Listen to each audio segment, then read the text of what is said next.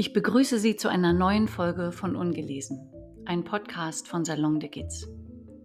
Es gibt heute wieder zwei Fragmente aus dem Leben einer Tänzerin. Blutige Zehen ist das eine und es dreht sich um das Thema Spitzenschuhe beziehungsweise um die Aussicht darauf.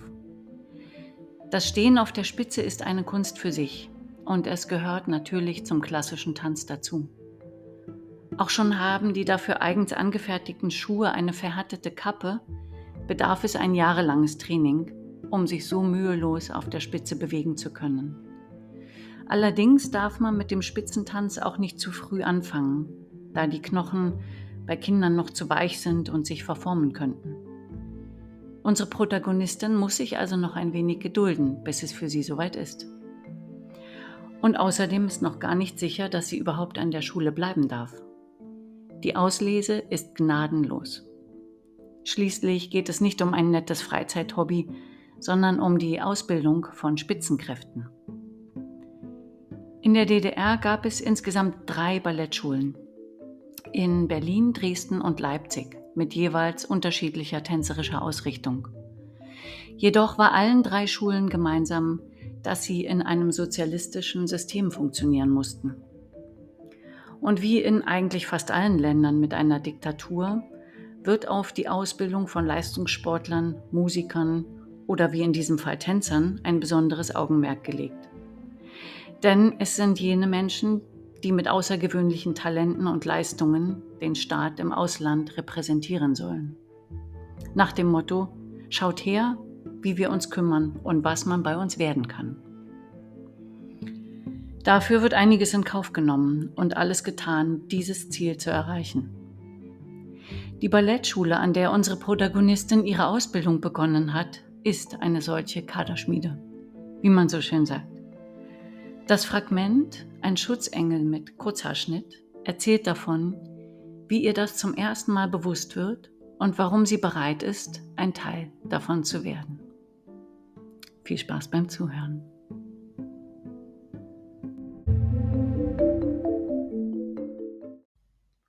Blutige Zehen. In der Mädchenumkleide mit den angrenzenden Duschen riecht es nach verschwitzter Trainingskleidung, nassen Handtüchern und scharfen Salben. Außer ihr ist niemand da. Suchend schaut sie sich um. Dann entdeckt sie ihn schließlich in der hinteren Ecke. Ein einfacher, schmaler Spind mit der Nummer 36. Viel Platz bietet er nicht gerade, stellt sie fest, als sie versucht, all ihre mitgebrachten Sachen dort unterzubringen.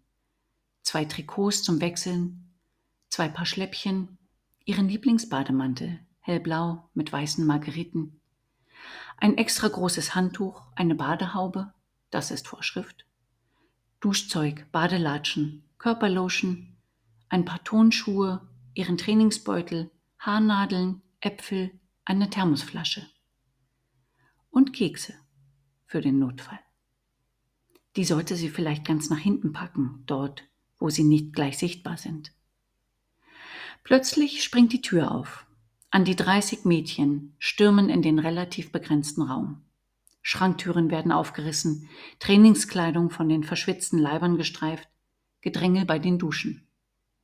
Hastig wuseln die Mädchen umeinander herum. Erschöpfte Körper legen sich auf Bänken ab, Verspannte Muskeln, schmerzende Beine und geschundene Füße werden mit allerlei Mittelchen und Pflaster behandelt. Sie steht da wie zur Salzsäule erstarrt. Es scheint ihr momentan klüger, sich nicht zu bewegen. Neugierig beobachtet sie, wie eines der Mädchen ihre Füße verarztet. Sie sind stark geschwollen und weisen blutige, entzündete Flecken auf. Blasen von den Spitzenschuhen, erklärt das Mädchen, während sie die betroffenen Stellen mit Babypuder bestreut und jeden Zeh einzeln geschickt mit einem Pflaster umwickelt. Als nächstes pellt das Mädchen ein hart gekochtes Ei. Das runde Weiß steckt sie in den Mund. Genüsslich kauend nimmt sie sich die Schale vor. Zieht vorsichtig die zarte Haut von der Innenseite ab und legt sie anschließend auf eine rohe Stelle an ihrem großen Zeh. Fasziniert und angeekelt zugleich schaut sie dem Mädchen bei der ungewöhnlichen Reparaturarbeit zu. So etwas hat sie noch nie zuvor gesehen. Es ist wie eine Ersatzhaut, erklärt das Mädchen, ohne ihre Frage abzuwarten. Das verhindert zwar nicht den Schmerz, aber es ist besser als nichts, fügt sie in einem abgeklärten Ton hinzu. Sie weiß nicht, was sie sagen soll. Es sieht immer so mühelos und leicht aus, wie die Ballerinen sich auf der Spitze bewegen und ihre Arabesken und Drehungen vollführen. Damit hast du noch Zeit, sagt das Mädchen. Spitze habt ihr erst ab dem dritten Schuljahr. Mit einem Lächeln springt sie auf und ist aus der Tür. Zum nächsten Training, Unterricht oder zu einer Probe, wer weiß. Die Umkleide leert sich. Sie schaut zur Uhr. Oh je, sie ist bereits spät dran. Beim Hinausgehen schaut sie noch einmal zurück. In drei Jahren wird sie dann hier genauso sitzen wie dieses Mädchen? Die Aussicht auf die Schmerzen machen ihr ein mulmiges Gefühl. Gleichzeitig spürt sie ein brennendes Sehnen nach diesem Tag, an dem sie endlich auch in diese rosafarbenen Schuhe mit der harten Kappe und den Seidenbändern, die um die Fesseln gebunden werden, steigen und sich auf die Spitze erheben darf. Wie eine richtige Ballerina. Hoffentlich.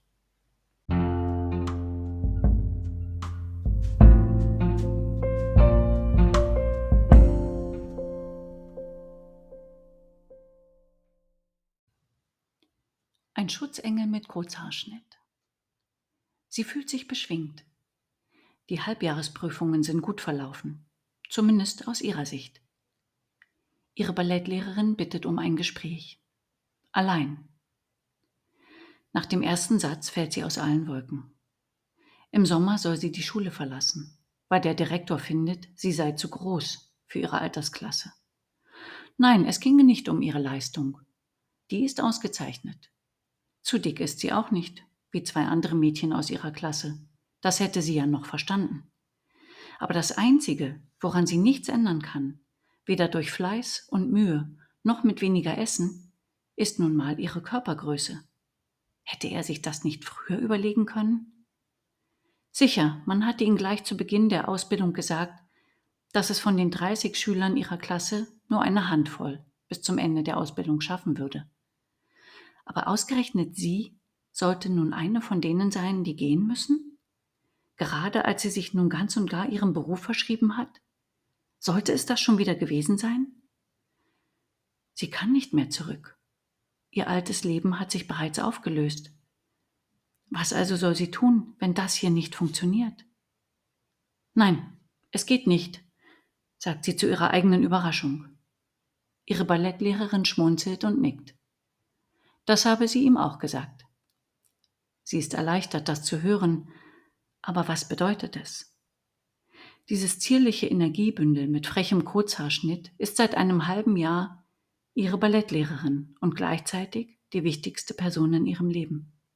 Zu Hause, bei der Mutter, ist sie nur noch zum Schlafen und an den Wochenenden.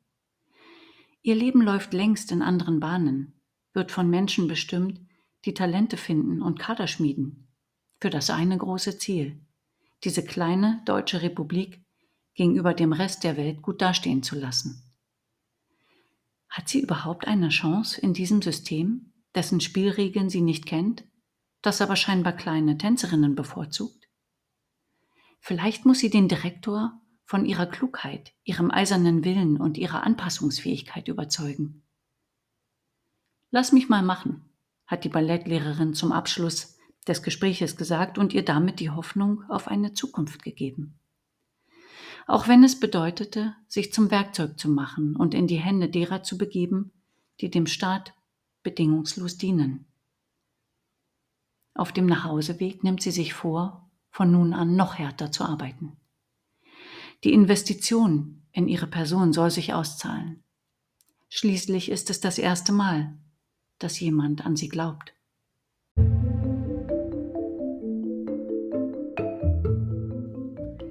So, das war's wieder für heute. Vielen Dank, wie immer, fürs Zuhören. Seien Sie gerne auch das nächste Mal wieder dabei, wenn es hier weiter um das Leben einer Tänzerin geht. Ich wünsche Ihnen alles Gute und verbleibe bis dahin herzlichst. Ihre Jeanette Gizzi.